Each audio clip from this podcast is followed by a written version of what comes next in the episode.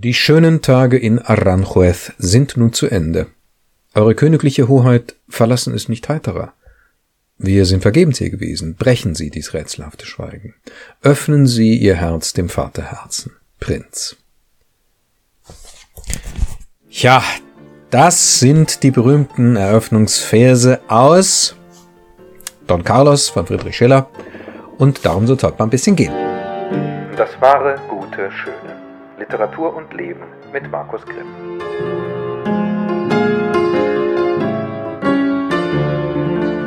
Ja, liebe Freundinnen und Freunde des wahren Guten Schönen. Also, wir haben es jetzt heute hier wirklich mal zu tun mit einem Klassiker. Ich meine, ich habe ja immer äh, eher so mit Klassikern hier äh, zu tun. Äh, aber heute ist es jetzt ist mal so ein Hardcore, Hardcore oder Hardkern Klassiker, wie man auf Deutsch sagen könnte. Äh, tatsächlich äh, Klassiker äh, in dem Sinne, dass ähm, Schiller einer der beiden ist, die der Weimarer Klassik ja irgendwie ähm, zu ihrem Begriff verholfen haben. Der andere war Goethe, nur, nur so zur Information nochmal zum Nachtrag. Und äh, Schiller eben, ja. Die beiden ja waren ja in Weimar eng äh, zusammen für wie lange eigentlich? Acht, neun, zehn Jahre, glaube ich, waren es maximal. Schiller ist ja sehr früh gestorben. Aber gut. Äh, dazu kommen wir gleich. Wir gucken auch gleich noch mal ein bisschen auf die Biografie Schillers. Jetzt, ne? Don Carlos. Wieso jetzt eigentlich Don Carlos, ja? Don Carlos ist ein Theaterstück mit einer ganz interessanten Geschichte, an äh, dem Schiller auch lange rumlaboriert hat in verschiedenen Fassungen. Ähm, Schiller, um das nochmal äh, schon mal vorweg zu sagen, ist ja äh, eigentlich von seiner Ausbildung her Arzt gewesen ähm, und hat dann in Jena äh, Vorlesungen gehalten in äh, Geschichte. das ist auch unglaublich. Oder? Ja, und dazwischen war er dann auch noch Dramatiker und Balladeur und so weiter. Also das sind so diese diese Laufbahnen, äh, diese beruflichen Laufbahnen von Menschen da aus dieser Zeit, die unglaublich abenteuerlich sind, ja, die irgendwie irgendwas studieren, in irgendwas anderem machen sie einen Abschluss und in was Drittem, von was Drittem leben sie dann oder so, ja. Brüder Grimm ist auch so ein schönes Beispiel, die, die Juristen waren, da haben sie als Bibliothekare gearbeitet und als Philologen waren sie Professoren, ja. Das ist unglaublich. Gut. Äh, Don Carlos, wie komme ich jetzt darauf, ja? Ich jetzt kommt was Anekdotisches mal wieder, das ist ja vielleicht immer ein ganz netter Einstieg, ja. Wenn ihr euch fragen solltet, wie kommt jetzt ja, der Grimm da auf jetzt, ne? Ja, ich habe vor viel, viel Jahren in meiner Kindheit und Jugend, äh, in meiner äh, Jugend 1984, um genau zu sein, kann man sich gut merken, das Jahr, das Orwellsche Jahr 84 gewissermaßen, ähm, an dem wir jetzt in der Realität schon längst vorbei sind, Ihr wisst schon, wie ich es meine. Ja, also natürlich sind wir im Jahr 84 vorbei, aber an dem, was da in dem Roman gut, äh, Nebenschauplatz. Da habe ich im Fernsehen, ich vermute, vermutlich ARD wird es gewesen sein, ähm, ein Fernsehspiel, wie man das damals noch so sagte, äh, gesehen, was heute natürlich extrem uncool klingt. Das muss ja alles cool sein heute, nicht wahr? Ähm, ein Fernsehspiel gesehen, fast drei Stunden lang war es das habe ich aber erst jetzt hier bei der Nachrecherche nochmal rausgefunden. Ich weiß jedenfalls, dass ich das gesehen habe damals und dass es mich unglaublich beeindruckt hat. Ja, ich war da ein junger Mensch von, äh, ja, wie alt war ich eigentlich? Mal kurz nachrechnen. 17 oder was, ja. Ähm, hab das da gesehen, oder noch 16, wurde 17 in dem Jahr. Und es war ein Don Carlos. Es war ein Fernsehspiel, eine, ja, eine Aufzeichnung, hätte ich beinahe gesagt, habe ich sogar es war keine Aufzeichnung von einem abgefilmten Theater, kein abgefilmtes Theaterstück, sondern es war eine Fernsehinszenierung mit allen Mitteln, die man äh, im Fernsehen eben hat oder im Film auch hat, dass die Kamera an die Figuren nah ran kann und die Figuren begleiten kann, dass man sehr intensive Szenen haben kann und dass es nicht groß gespielt werden muss. Auf Bühnen muss man alles irgendwie immer so ein bisschen groß spielen. Auch feine Gefühle oder leise Sprache muss im Grunde immer irgendwie groß gemacht werden, was ein bisschen diffizil ist und wo dann eben viele Feinheiten auch verloren gehen. Im Fernsehen ist es natürlich ganz anders oder im Film, weil die Kamera nah dran sein kann und im Film und im Fernsehen vor der Kamera reicht es oft, einen Gedanken nur zu denken oder ein Gefühl nur zu empfinden. Und es drückt sich dann automatisch im Körper schon völlig ausreichend aus. Ähm, ich muss jetzt nicht nochmal gestisch, mimisch, stimmlich da irgendwas ne, gestalten in dem Sinne, ja. Sondern ich muss es nur richtig denken, fühlen, wissen. Ich muss, das ist natürlich die Voraussetzung, ne? Ich muss dann aber noch viel genauer wissen, was ich da eigentlich spreche, was in der Szene eigentlich vor sich geht. Man kann im Grunde weniger dann beim Film oder beim Fernsehen, wenn die Kamera dabei ist, äh, dadurch kaschieren, dass man einfach durch stimmlichen oder körperlichen Aufwand, nicht wahr, hier äh, ins Deklamatorische oder sonst wie verfällt oder ins dramatisch-gestische und so weiter. Und alle wissen dann schon, was gemeint ist. Das funktioniert, äh, wenn die Kamera drauf hält, äh, nicht gut. Ja. Da wirkt es dann total gestellt und künstlich. So, also, ne? Äh, und mich hat extrem beeindruckt, und das hat sich mir eingebrannt gewissermaßen, über die ganzen Jahre, das sind ja immerhin jetzt auch fast 40 Jahre, nicht wahr? Ähm, Robert Atzorn, der junge Robert Atzorn, den man ja kennt, der Lehrer Dr. Specht oder unser mein Gott, Herr Pfarrer oder irgend sowas, Geschichten, ja, ähm, der damals in Marquis Posa gespielt hat. Und ich bin viele Jahre lang, seit, ich erinnere mich seit ein paar Jahren immer wieder mal dran, das war doch irgendwie eine klasse Sache, was. Immer wenn ich mal wieder irgendwas, zum Beispiel über Robert Atzorn, irgendwas durch die Gazetten geht oder so, dann denke ich, Robert Atzorn. Das war doch damals der Marquis Posa. Und dann recherchiere ich und gucke und finde nichts. Ja, nichts. Ja. Bis unlängst. Ich auf YouTube plötzlich irgendwie einen Zusammenschnitt entdeckt habe von diesem Fernsehspiel, von dieser Fernsehinszenierung mit so den ausgewählten Szenen, ähm, den es lange nicht gab. Also ich habe da wirklich immer gesucht und da sehe ich plötzlich tatsächlich, da ist er. Robert Atzo als Marki Posa, das ist, das ist genau das, was ich damals gesehen habe, ja. Äh, gucke mir das an, diesen Zusammenschnitt von einer Stunde, bin völlig begeistert, sofort. So begeistert, dass ich gucke, gibt's da jetzt eigentlich auch eine DVD? Es gibt eine DVD dazu, tatsächlich. Seit ein paar Jährchen gibt's auch eine DVD dazu. Habe ich mir bestellt, kostet 12,99 oder weiß der Teufel was irgendwie. Also völlig erschwinglicher Preis, ja. Und hab mir das angeguckt. Fast drei Stunden lang Don Carlos. Also Freunde und Freundinnen, sowas Gutes habe ich seit Ewigkeiten nicht gesehen. Es ist atemberaubend, präzise, fein inszeniert, ganz wunderbar auf den Punkt gespielt von großartigen Schauspielern, ja. Ähm, die ich, ich nicht alle aufzählen kann. Ich, ich sag nur äh, den, ähm, den, den König Philipp spielt Rolf Beusen und äh, den Don Carlos selber Jacques Breuer, der junge Jacques Breuer, dann eben Robert Atzo als Marquis Posa, Marita Marschall als äh, Königin Elisabeth, äh, äh, Rolf Becker als Alba. Wunderbar. Ganz wunderbar. Und du merkst, die wissen alle 100% ganz genau, was sie da sprechen und tun und denken. Ne? Also, so. Und jetzt plötzlich hat es ein Leben nochmal gekriegt für mich, dass ich dachte, also Donnerkeit, das muss ich mir nochmal angucken.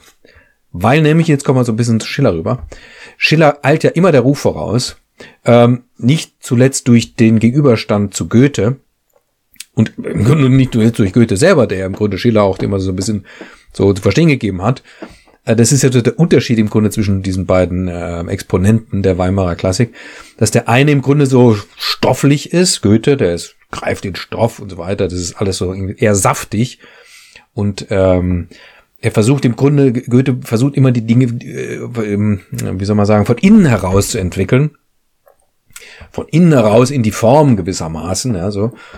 Ähm, ist äh, auch hm, sehr viel, ähm, wie soll ich sagen, wagemutiger im Bezug auf das, was er einfach literarischer unternimmt, was er alles unternimmt äh, was für verschiedene Formen er im Grunde genommen auch bedient. Ist er in der Dichte, arbeitet sich in die, fuchst sich in die Dichtung rein, vor allen Dingen mit dem westöstlichen Divan dann später und schreibt Romane, Werte natürlich, aber auch die Wahlverwandtschaften, riesige Dinger und dann so merkwürdige Formen auch im Grunde wie die ähm, Wilhelm Meister Geschichten, das sind ja zwei Bücher, die so irgendwie so komische Entwicklungsromane, aber eben auch so Zwitterwesen sind, die so ins mystisch, okkult, sonst wie so reinspielen und so weiter. Und dann natürlich Bühnenstücke, auch die, die eine völlig neue Form im Grunde genommen. Der nochmal, Schiller ist an der Stelle irgendwie, wenn man so will, konventioneller.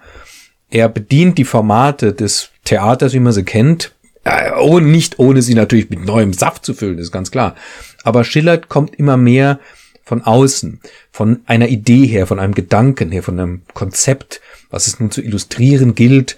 Und deswegen sind, so geht immer so die, na, die, die Pharma, die Figuren in Schillers Dramen irgendwie immer so ein bisschen stereotyp, weil die stehen so allegorisch im Grunde, die stehen immer für irgendeine Idee oder für, sind immer eine Verkörperung von irgendwas und so weiter und so weiter. So. So. Und dann habe ich mir das angeguckt, ne? Ja, das ist natürlich völliger Blödsinn. Es ist kompletter Blödsinn. Äh, natürlich auf einen, der einen Seite stimmt es, dass hinter den Figuren, hinter den Charakteren irgendwas, ja, steckt natürlich, was sie dazu bringt, so und so zu handeln. Aber das ist im Grunde, dass der, ne, das vom, vom Kopfe her der Fisch stinke, gewissermaßen, ja. Das, ist, das stimmt überhaupt nicht, ja. Sondern was ich da gesehen habe, ich kann es euch nur wirklich ans Herz legen, kauft euch das, ja. Ähm, das ist hochgradig, wie soll ich sagen, hochgradiges Charakterentheater, Personentheater, Menschentheater von Shakespeare'scher Qualität. Ich kann es nicht anders sagen. Das ist mir da richtig klar geworden. Äh, es gibt ja eben gerade im britischen ähm, Fernsehen gibt es ja auch viele Fernsehinszenierungen, auch von Shakespeare-Dramen und so weiter. Und das hat mich an sowas erinnert. Im Ernst. Und dann natürlich dieses Spiel, dieses präzise Wortspiel, also mit den, ne, mit dem Text einfach. Was steht da? Was sage ich? Was heißt das? Was empfinde ich dabei? So sind die damit umgegangen, haben sich da in den Text, da ist kein Gefuchtel, kein Gezappel, kein irgendwas dabei. Es ist alles, nichts ist äußerlich, es ist alles ganz, ganz präzise von innen heraus ergriffen, gewissermaßen. Wie das im Grunde auch nur Briten können. Also Deutsche können sowas im Grunde gar nicht. Mehr. Damals konnten sie es, ja. Ein so, äh, ja, eine so saubere, wunderbare Theaterangelegenheit äh, habe ich ehrlich gesagt noch nie erlebt. Und ja, damit eben eindringlichen Darstellungen und Szenen, von denen wir uns vielleicht jetzt mal zwei angucken wollen. Übrigens, der Bernhard Minetti, der große Bernhard Minetti spielt auch mit als Großinquisitor, der da am Schluss nämlich auftaucht. Das ist phänomenal. Das ist unglaublich, ja. So, bevor mich die Begeisterung jetzt völlig hinreißt und ich zu gar nichts mehr komme, äh, schauen wir mal kurz, ganz kurz in die Biografie von äh, Friedrich, Friedrich, Friedrich Schriller, nein, Friedrich Filler, nein, ja, Friedrich, Friedrich Schiller, der geboren wird ähm, in Marbach am Neckar und stirbt in Weimar. Ja. Geboren in Marbach äh, 1759, kann man sich gut merken, zehn Jahre nach Goethe, 1749, 1749, 1759 und stirbt 1805. Ja. In seinem 45. Lebensjahr. Äh, Quatsch, also in seinem 46. Er wird aber 45 Jahre alt. Nur ähm, stirbt an, ja, fangen wir mal von hinten vielleicht an. Woran stirbt er eigentlich, der gute Mann? Wir wissen, dass er äh, mindestens ein Jahrzehnt davor, vorher, wenn es überhaupt reicht, schwer krank ist, im Grunde schon todkrank ist. So krank ist, dass als äh, nach seinem Ableben er obduziert wird, der Arzt feststellt, dass die inneren Organe total krankhaft verändert sind. Und das waren so ziemlich alle, die sind schon irgendwie in Verwesung übergegangen, sodass der sich wundert, wie kann das eigentlich, wie kann der Mann überhaupt noch so lange gelebt haben, ja? Mit dem, bei dem Zustand der Eingeweide. Und Schiller selber hat äh, über lange Zeiten immer wieder Krankheitsschübe auch gehabt und Schmerzen. Er hat im Grunde permanente Schmerzen gehabt. Das muss man wissen oder man sollte es wissen, wenn man Schiller irgendwie begreifen will oder ne? ähm, dass der nächtelang nicht schlafen konnte vor Schmerz und dann ist er aufgeblieben und hat geschrieben und so weiter. Ja. Ich weiß es nicht, weil ich es in der Schule gelernt habe, sondern weil ich im Jahr 1800, naja, schön wäre es gewesen, im Jahr 2005, ja, also zum 200. Todestag oder Todesjahr Schillers ein, äh, ein Soloprogramm gemacht habe über Schiller, so ein biografisches. Äh. deswegen habe ich mich damit beschäftigt. Von der Schule weiß ich das auch nicht mehr, ja. Also krank. Ähm, ja, was genau es ist, man weiß es gar nicht. Im Grunde ist es auch nicht erheblich. Ja. Es gibt eine Totenmaske von Schiller. Das ist ganz interessant. Äh, die kann man sich mal angucken. Finden Sie mal im Internet bestimmt irgendwo. Hm, einfach um die Physiognomie nochmal zu sehen. nachdem es ja keine Fotografien gibt und äh, Gemälde, die es natürlich gibt, aber immer auch so eine, natürlich eine Stilisierung an sich haben, ist es bei der Totenmaske im Grunde genommen kaum mehr möglich. Äh, also die kann man sich, könnt könnt ihr euch mal angucken.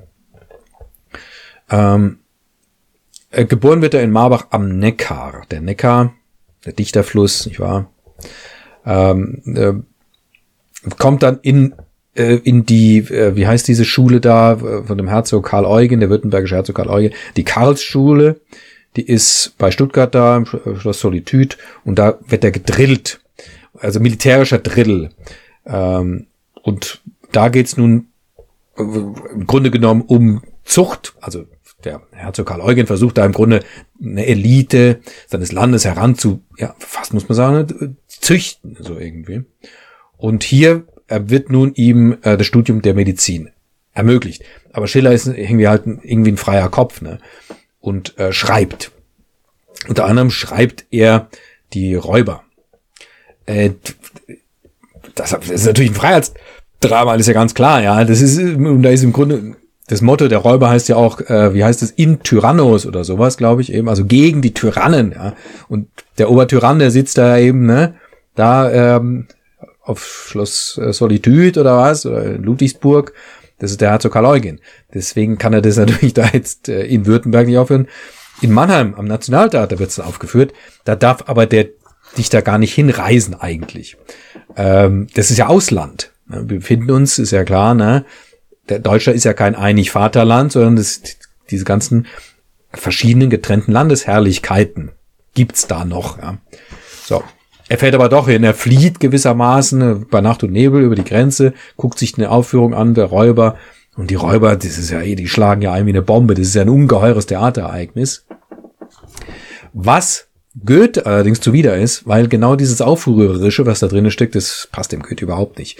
Wie denn auch interessanterweise Goethe immer ein Gegner der französischen Revolution war, Schiller aber mit ihr äh, geliebäugelt hat, bis sie dann, ja, die ihre blutige Seite vorgekehrt hat und so weiter. Das dann hat das auch abgelehnt.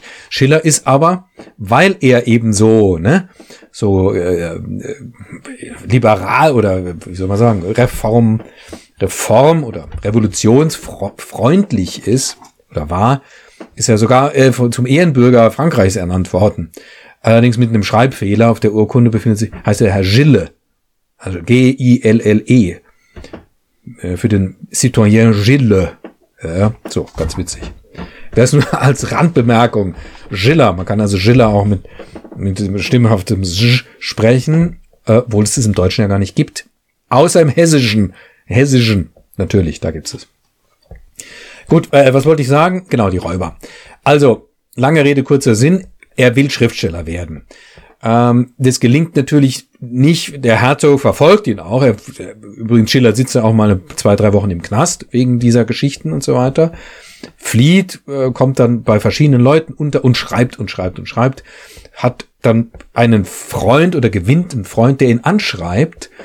Ähm, ein Verehrer im Grunde genommen und bei dem er dann unterkommt für zwei Jahre, nämlich beim Konsistorialrat Körner, äh, seiner Verlobten Mina Stock, und dann gibt's die Schwester Dora Stock und deren, äh, dann gibt's noch einen Publizisten äh, Ferdinand Huber. Diese vier, die, bei denen findet er da unter, Schlupf oder kommt da unter und äh, ist da zwei Jahre, 1785 bis 87, schreibt da eben hauptsächlich auch an seinem äh, Don Carlos oder bringt den hier zu Ende. Ja. Heiratet Charlotte von Lengefeld, ähm, mit der er dann auch vier Kinder insgesamt kriegt. Äh, gerät kommt in die Nähe, sucht auch die Nähe Goethes. Goethe verschafft ihm dann auch ähm, eben eine Professorenstelle in Jena und dann am Ende landet er in Weimar. Zwei Ecken von äh, Goethe von Goethes Wohnhaus entfernt. Man kann beide Wohnhäuser heute noch sehen, das Goethehaus am Frauenplan und das Schillerhaus, wie heißt die Straße, weiß ich nicht, also findet man natürlich. ist wunderbare Häuser übrigens, ne?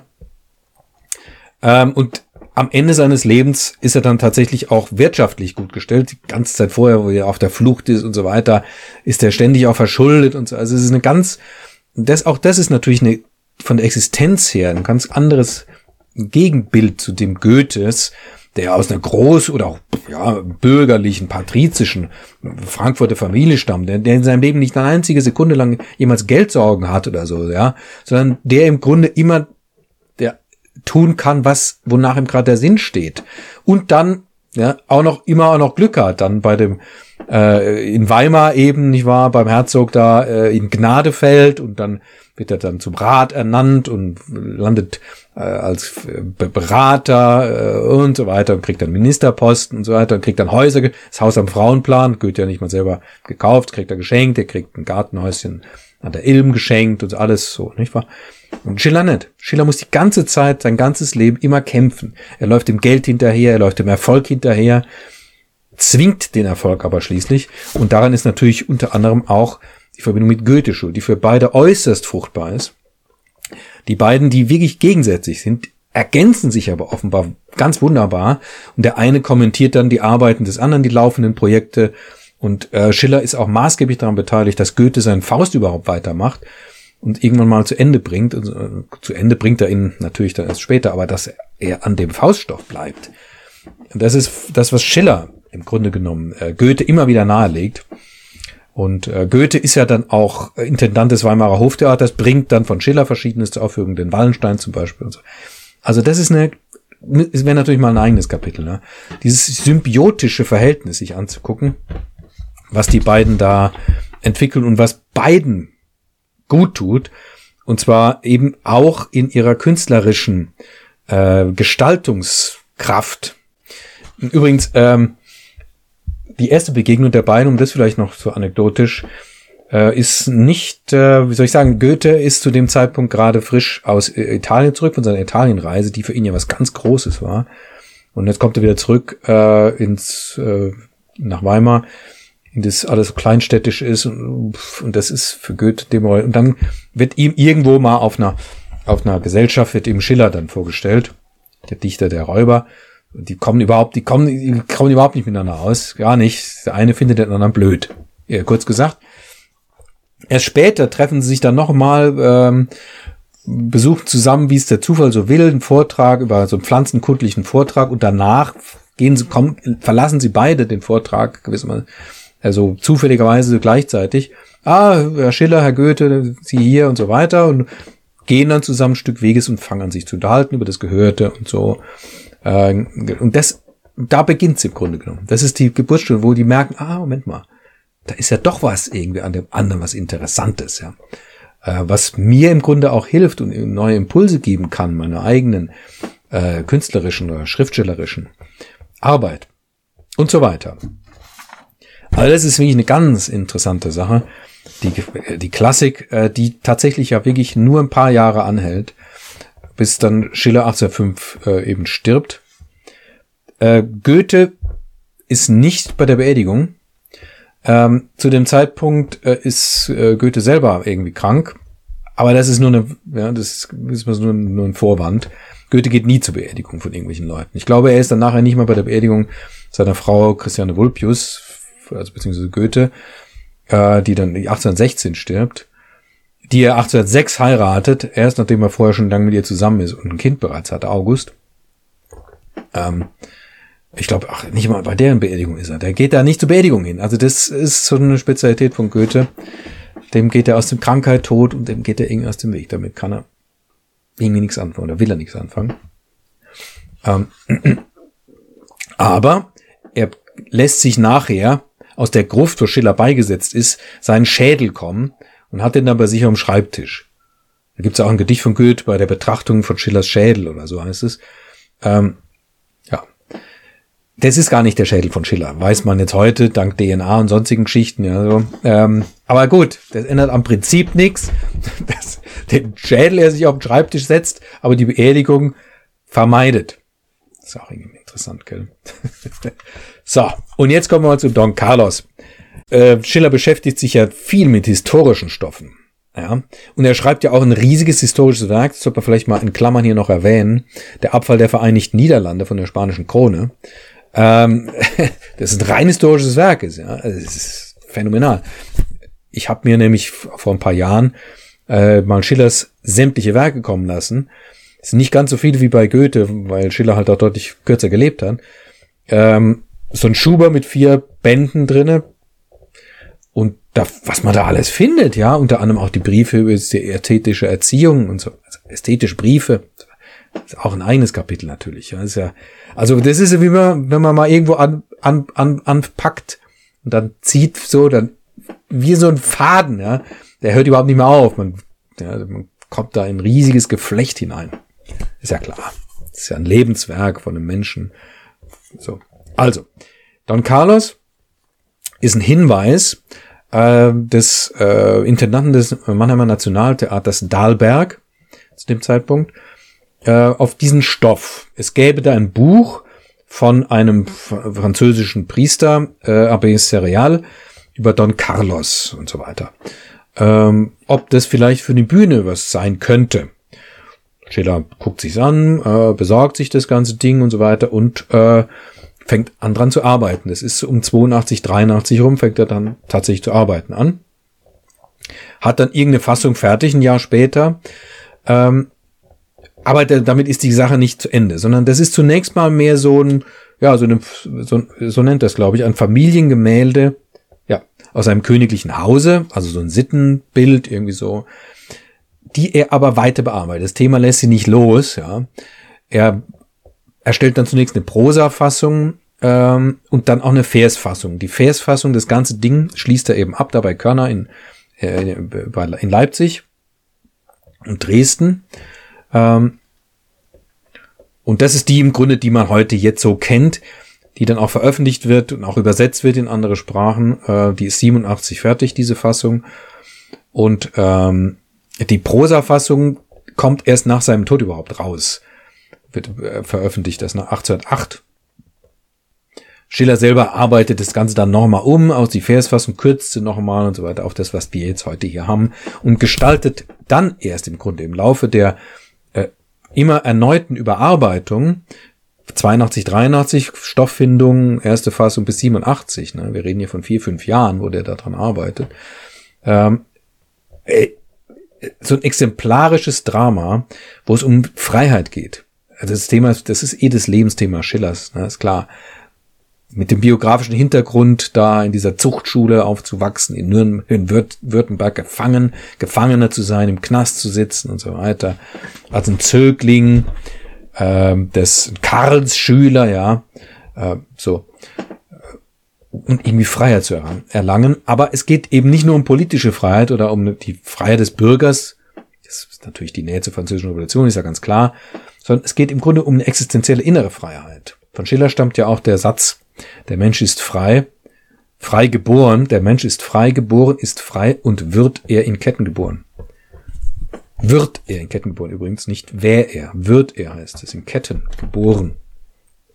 Ja, Freiheit ist ein inneres Moment des Menschseins, ist möglicherweise das, was den Mensch überhaupt ausmacht, aber ganz offenkundig nur insofern er ganz in seinem Innern, in seiner Innenwelt, in seiner geistig seelischen Innenwelt nicht einsperrbar ist. Übrigens ist das, jetzt machen wir einen kurzen Schlenker auch in die Gegenwart, ist es äußerst wichtig, das im Bewusstsein zu haben, auch gerade in, in, in Zeiten, in denen äußere Dränge und Zwänge ein umstellen ja, und einem Möglichkeiten zu rauben scheinen, oder nicht nur scheinen, es auch tun, im physischen, zu handeln, sich zu bewegen, ja, oder einen dazu zwingen, bestimmte Dinge zu tun. Äh, Im Innern ist der Mensch immer zu dem Zeitpunkt komplett frei, mit Schiller zu sprechen. Das ist meine eigene Überzeugung übrigens auch. Aber man muss diese innere Welt finden, an die Stelle, an der man wirklich frei ist, finden. Und es ist nicht ganz leicht, die zu finden, weil sie im Grunde gut versteckt ist. Und meiner Erfahrung nach ist der Zugang zu ihr eine der Türen, ähm, zu dieser inneren Welt, eine kann Meditation sein und so, ist klar. Ist aber eben alles, was mit Kunst und Kultur zu tun hat. Und auch Literatur. Die Innenwelt, die entsteht beim Lesen eines guten Buches. Es sind ja nicht nur die Bilder, die dabei entstehen, ja, die Imagination und so weiter, dass ich Szenen dann vor mir sehe, wenn ich ein Buch lese, sondern es entstehen ja auch bestimmte Stimmungen, Werte, bilden sich, ohne dass ich weiß, wie das geschieht, ja. Ähm, ich komme in bestimmte Atmosphären, ich werde gehoben oder ich werde auch gedrückt oder was auch immer. Ja, ich, ne, versteht, was ich meine. Ich werde geschoben und, ja, gehoben und geschoben und gedrängt und gedrückt und gezogen. Mich bewegt etwas von innen her. Und dabei bildet sich etwas aus. Und das sind alles Gestaltungen, die diese Innenwelt von innen heraus gewissermaßen formen, auch strukturieren und vor allen Dingen beleben. Und das ist die Stelle, glaube ich, wo wir Menschen sind. Auf längere Sicht auch. Wir leben ja in der Zeit, da das sollte man wahrscheinlich einfach in den Blick nehmen da hilft ja kein Vertun. Äh, es kommt die, die Technik, rückt uns ja immer mehr auf den Leib von außen her, äh, nicht mit Smartwatches und so weiter. Sie klebt uns am Leib sie dringt auch ein. Man kann sich ja Chips implantieren. Das wird alles kommen, bin ich der Meinung, äh, auch wenn es mir nicht so richtig super behagt, ja. Aber so ist es wohl, ja. Und irgendwann wird sich uns die Frage gestellt, ja, Moment mal, äh, der kybernetische Mensch, wir sind ja schon dabei zu kybernetisieren gewissermaßen. Was ist dann eigentlich noch der Mensch? Sollte man da nicht gleich den Menschen wegtun? Transhumanismus. Äh, sondern die, die Maschine ist dann eigentlich der bessere Mensch. Ja, ne? Da gilt es dann, die Stelle zu finden, an der wir dann doch Menschen sind. Und die Stelle, das, damit wir das tun können, was einzig wir Menschen in die Schöpfung hineinbringen können. Ja, nämlich diese äh, wie soll man sagen, da sind wir jetzt ich, gerade auf völlige Abwege, aber seht's mir nach, ihr könnt ja überspringen, ihr könnt spulen oder ihr brecht es ja ab, wenn es euch zu blöd wird oder so, ja. Ähm, da sind wir dann plötzlich wieder bei Novalis gelandet, das ist ja alles, alles dieselbe Zeit, ne? Äh, die Nacht, ähm, die Romantisierung der Welt, die Poetisierung der Welt, alles, alles ist eins, ja. Die ganze Welt ist eines und meine Innenwelt korreliert mit der Außenwelt. In meiner Innenwelt setze ich im Grunde die Außenwelt überhaupt erst zusammen, indem ich ihr, indem ich ihr Begriffe verleihe, indem ich sie anfange zu verstehen. In mir versteht und erkennt die Außenwelt sich selber, ohne mich als Mensch nicht, als mich ist jetzt klar. Könnte sie das gar nicht, ja? Ich bereichere im Grunde genommen die ganze Schöpfung dadurch, dass ich ihr zur Selbsterkenntnis verhelfe, indem ich sie zu erkennen suche, ist sehr hoch aufgehängt jetzt. Ne? Und auch natürlich sehr theoretisch, was daran liegt, dass es eigentlich ja gar nicht hergehört oder nicht so mittelbar jedenfalls hergehört. Ja, aber vielleicht merkt ihr, dass wie das alles irgendwie noch zusammenhängt und eben auch die Freiheitsfrage, von der sind wir ja ausgegangen, die, die eine Schillersche Lebensfrage ist oder das Schillersche Lebensthema ist, eben auch in den Zwängen finanziell, wie kann man in finanzieller Not eigentlich frei sein und so weiter, ne? Fragen, die sich auch ich mir zum Beispiel stelle, so als Freischaffender, Freiberufler und so weiter. Ja. Ähm, und eben aber auch, wie ist der Mensch überhaupt frei? Und das Thema verdichtet sich natürlich gerade hier im Don Carlos. Insofern ist es irgendwie eine Art von Zentral äh, Drama von Schiller. Und jetzt wollen wir mal reinschauen, äh, damit hier nicht nur die ganze Zeit blöd drüber gequatscht wird, sondern ich habe jetzt möchte zwei äh, Szenen mal so ein bisschen rausgraben und ein bisschen beleuchten. Ich weiß gar nicht, ob ich die Geschichte jetzt hier erzählen sollte oder ob ich euch nicht lieber anregen sollte, es zu lesen oder anzuschauen. Es ähm, ist mh, mm, also der historische Hintergrund. Der Infant, also der Thronfolger, der spanische Infant Don Carlos, ähm, ja, lehnt sich auf gegen seinen Vater, König Philipp, also da ist äh, Zwietracht oder und so weiter und der eine buhlt um die Gunst des anderen und der andere, äh, der König will aber nicht und dann gibt's die Königin, die vorher aber dem Infanten versprochen war, die aber der Philipp dann später selber heiratet aus politischen Gründen und so. Alles verwickelt und gleichzeitig stehen die spanischen Niederlande auf und wollen von der Krone abfallen. Was macht man da? Ähm, Don Carlos will dahin, äh, will das Kommando übernehmen über die Truppen, will die Niederländer im Grunde unterwerfen, aber eben auf seine Art, nicht immer sie einfach militärisch äh, da Metzeleien veranstaltet, wie das seine, wie das die anderen Kriegsführer äh, des Königs, zum Beispiel Herzog Alba, da unternehmen, die, ja, die gehen da halt hin und meucheln da erstmal 100.000, machen da erstmal 100.000 Menschen platt und da ist schon Ruhe im Karton. So willens Carlos nicht und so weiter. Das Ganze geht am Ende ist eine Tragödie, tra äh, äh, geht am Ende schrecklich fehl auf verschiedene Weisen. Eine Figur haben wir da drin, den Marquis Posa, ein Malteser Ritter. Den gibt's nicht. Der ist nicht historisch.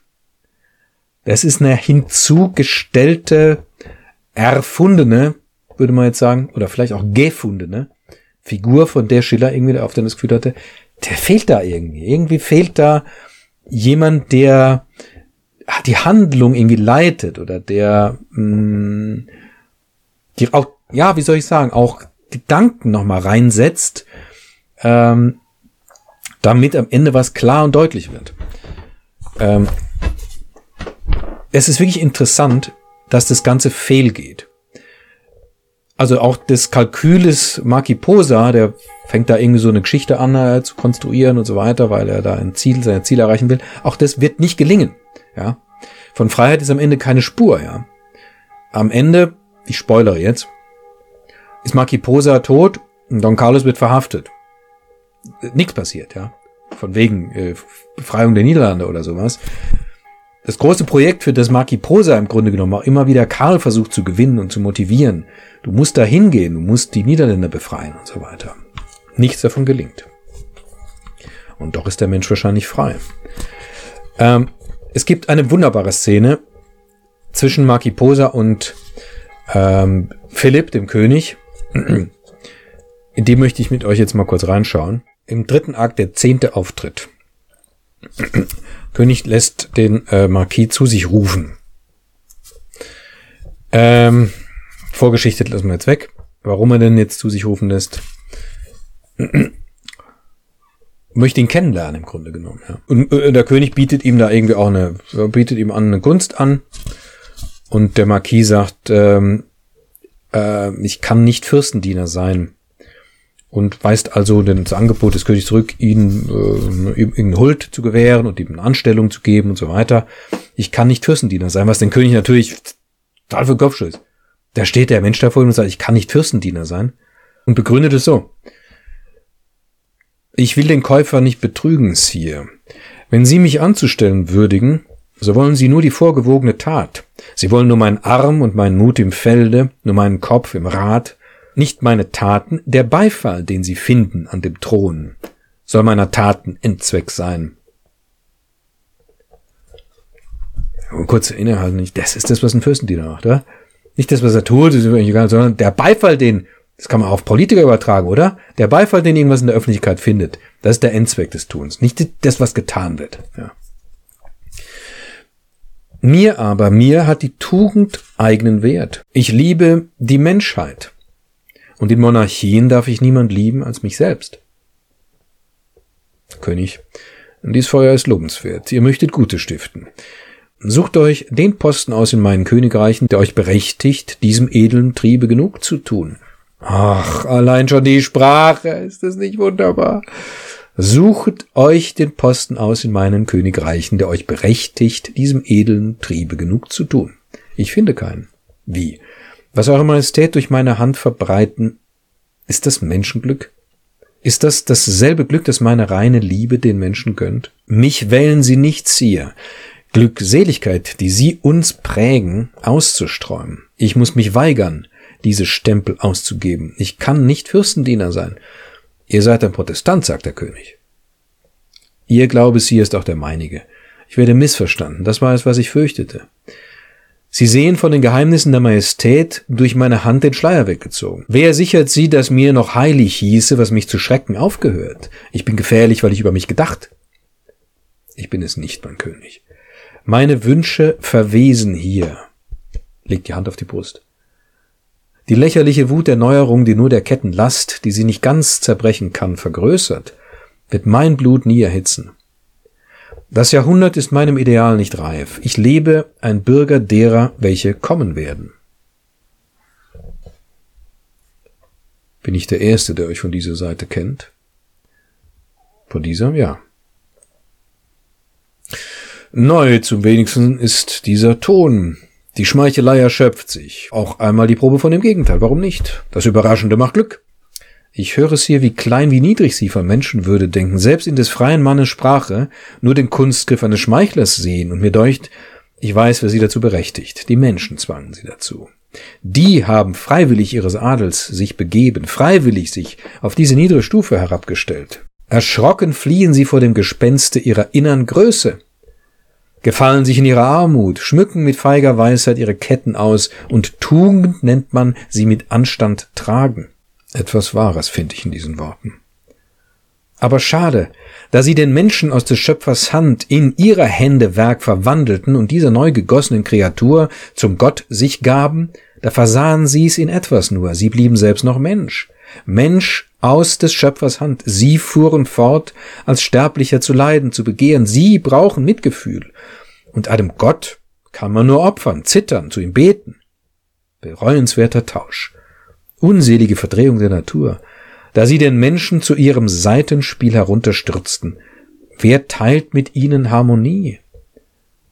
Der König, bei Seid, bei Gott ergreift in meine Seele. Aber ihnen bedeutet dieses Opfer nichts. Dafür sind sie auch der einzige, ihre eigene Gattung. Um diesen Preis sind sie ein Gott. Und schrecklich, wenn das nicht wäre, wenn für diesen Preis, für das zertretene Glück von Millionen, sie nichts gewonnen hätten, wenn die Freiheit, die sie vernichteten, das einzige wäre, das ihre Wünsche reifen kann. Ich bitte mich zu entlassen, Sir. Mein Gegenstand reißt mich dahin. Mein Herz ist voll der Reiz, zu mächtig vor dem einzigen zu stehen, dem ich es öffnen möchte. Aber der König sagt zum Marquis, redet aus, vollendet. Ihr hattet mir noch mehr zu sagen. Siehe, jüngst kam ich an von Flandern und Brabant. So viele reiche, blühende Provinzen, ein kräftiges, ein großes Volk und auch ein gutes Volk. Und Vater dieses Volkes, das dachte ich, das muss göttlich sein. Da stieß ich auf verbrannte menschliche Gebeine. Sie haben recht, Sie müssen. Dass sie können, was sie zu müssen eingesehen, hat mich mit schauernder Bewunderung durchdrungen. Es ist nämlich vorangegangen, eine große, eine große, Ver ein Auto da eine große Verbrennung von, ja, von Aufständischen, von Ketzern. Oh, schade, dass in seinem Blut gewälzt, fährt Makiposa fort, oh, schade, dass in seinem Blut gewälzt das Opfer wenig dazu taugt, dem Geist des Opferers ein Loblied anzustimmen. Sanftere Jahrhunderte verdrängen Philipps Zeiten die bringen mildere Weisheit. Bürgerglück wird dann versöhnt mit Fürstengröße wandeln. Wann, fragt der König, denkt ihr, würden diese menschlichen Jahrhunderte erscheinen? Seht in meinem Spanien euch um, hier blüht des Bürgers Glück in nie bewölktem Frieden. Und diese Ruhe gönn ich den Flamändern. Die Ruhe eines Kirchhofs. Und sie hoffen zu endigen, was sie begannen, hoffen der Christenheit gezeitigte Verwandlung, den allgemeinen Frühling aufzuhalten, der die Gestalt der Welt verjüngt. Sie wollen allein in ganz Europa sich dem Rade des Weltverhängnisses, das unaufhaltsam in vollem Laufe rollt, entgegenwerfen, mit Menschenarm in seine Speichen fallen? Sie werden nicht. Schon flohen Tausende aus ihren Ländern, froh und arm. Der Bürger, den sie verloren für den Glauben, war ihr edelster. Sie wollen pflanzen für die Ewigkeit und säen Tod. Ein so erzwungenes Werk wird seines Schöpfers Geist nicht überdauern. Dem Undank haben sie gebaut. Umsonst den harten Kampf mit der Natur gerungen. Umsonst ein großes königliches Leben. Zerstörenden Entwürfen hingeopfert. Der Mensch ist mehr, als sie von ihm gehalten. Des langen Schlummers Bande wird er brechen und wieder fordern sein geheiligt Recht. Geben Sie, was Sie uns nahmen, wieder. Lassen Sie großmütig wieder starke Menschen Glück aus ihrem Füllhorn strömen. Geister reifen in ihrem Weltgebäude. Geben Sie, was Sie uns nahmen, wieder. Wären Sie von Millionen Königen ein König. Geben Sie die unnatürliche Vergötterung auf, die uns vernichtet. Werden Sie uns Muster des Ewigen und Wahren. Niemals, niemals besaß ein Sterblicher so viel, so göttlich es zu gebrauchen. Alle Könige Europens huldigen dem spanischen Namen. Gehen Sie Europens Königin voran. Ein Federzug von dieser Hand und neu erschaffen wird die Erde. Geben Sie Gedankenfreiheit. Der König, sonderbarer Schwärmer. Das müsst ihr euch, ihr müsst es euch anschauen. Wie das wunderbar gespielt wird. Also erstmal ne, der Hinweis, wie immer natürlich, die Sprache. Ich weiß nicht genau, wie man das beschreiben soll. Ne? Was für eine Macht eine präzise gestaltete, konturierte, gefeilte, gearbeitete Sprache haben kann. Also was alleine schon die Sprache für, für eine, hm, für eine Welt aufmacht, auch eine Weltstimmung aufmacht, im Grunde eine Seelenstimmung eröffnet oder eine Seelenhaltung er ermöglicht oder begünstigt, in der tatsächlich auch die Empfänglichkeit für die, für solche Themen, Leben, Tod, Freiheit, Menschsein, ja, ähm, anders gegeben ist, ja. Also, versteht, was ich meine? Die Sprache alleine ist schon, ist schon ein, ein Handelnder in diesem Drama im Grunde genommen, weil sie etwas macht mit dem Zuschauer oder Zuhörer oder Leser. Irgendwas geschieht damit. Ja. Ähm, und dann das, worum es hier geht. Ne? Man versteht, wenn man das hört, dass Schiller irgendwie so in die Kategorie fällt, aha, nicht? Idealischer Dichter, äh, der da also Ideale in Menschen sich verkörpern lässt und die treten dann auf und dürfen dann idealische Reden schwingen und so weiter. Ja, wenn man das jetzt so hört, wie ich es gelesen habe, dann klingt das wahrscheinlich auch so. Wenn man es wirklich sehr gut gespielt sieht, dann versteht man, natürlich, ne, wie ich schon sagte, geht's hier um etwas, was Menschen dazu gebracht hat, was zu tun, aber es sind Menschen eben. Ja. Und wenn die jetzt von, wie Marki Poser, von Freiheit und Gedankenfreiheit reden und so weiter, dann ist es menschlich aus denen heraus motiviert. Ja, es ist nicht draufgesetzt im Grunde genommen, sondern diese Figuren sind von Schiller gefunden worden. Und dann hat er natürlich an ihnen gearbeitet und hat sie auch, wie soll ich sagen, befragt und die bestimmte Richtung natürlich auch komplimentiert. Ja, ne? So nach dem Motto, ja, Marki Poser, könnte nicht das Thema Freiheit was für dich sein? Überleg doch mal, ja. Und dann sagt Marki Poser, ja, das ist mein Thema, ganz genau. Und so, gib mir das mal. So, so muss man sich das vorstellen, ja. Das ist ja nicht so, dass der Dichter sitzt sich hin, Freiheit. Wie illustriere ich das? Ah ja, da nehme ich jetzt so einen Ritter, den, das ist doch Quatsch. Solche finden sie nicht statt im künstlerischen Vorgang, ja. Die Gestalten erscheinen und dann arbeitet man mit ihnen.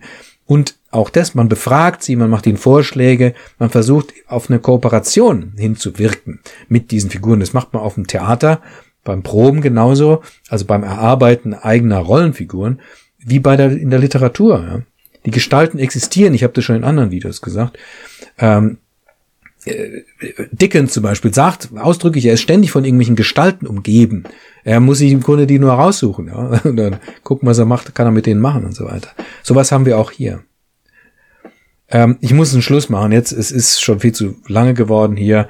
Ähm, ich, die zweite Szene mit dem Großinquisitor, die ich eigentlich auch nochmal anschauen wollte, weil sie irgendwie so knall, knalltrocken ist. Ja.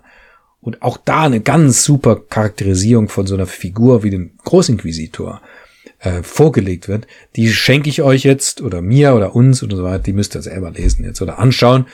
Guckt euch Bernhard Minetti an. Es ist sensationell, ja. Das ist alles ganz große Klasse. Also ich hoffe, ihr merkt die Begeisterung für das ganze Ding, ja.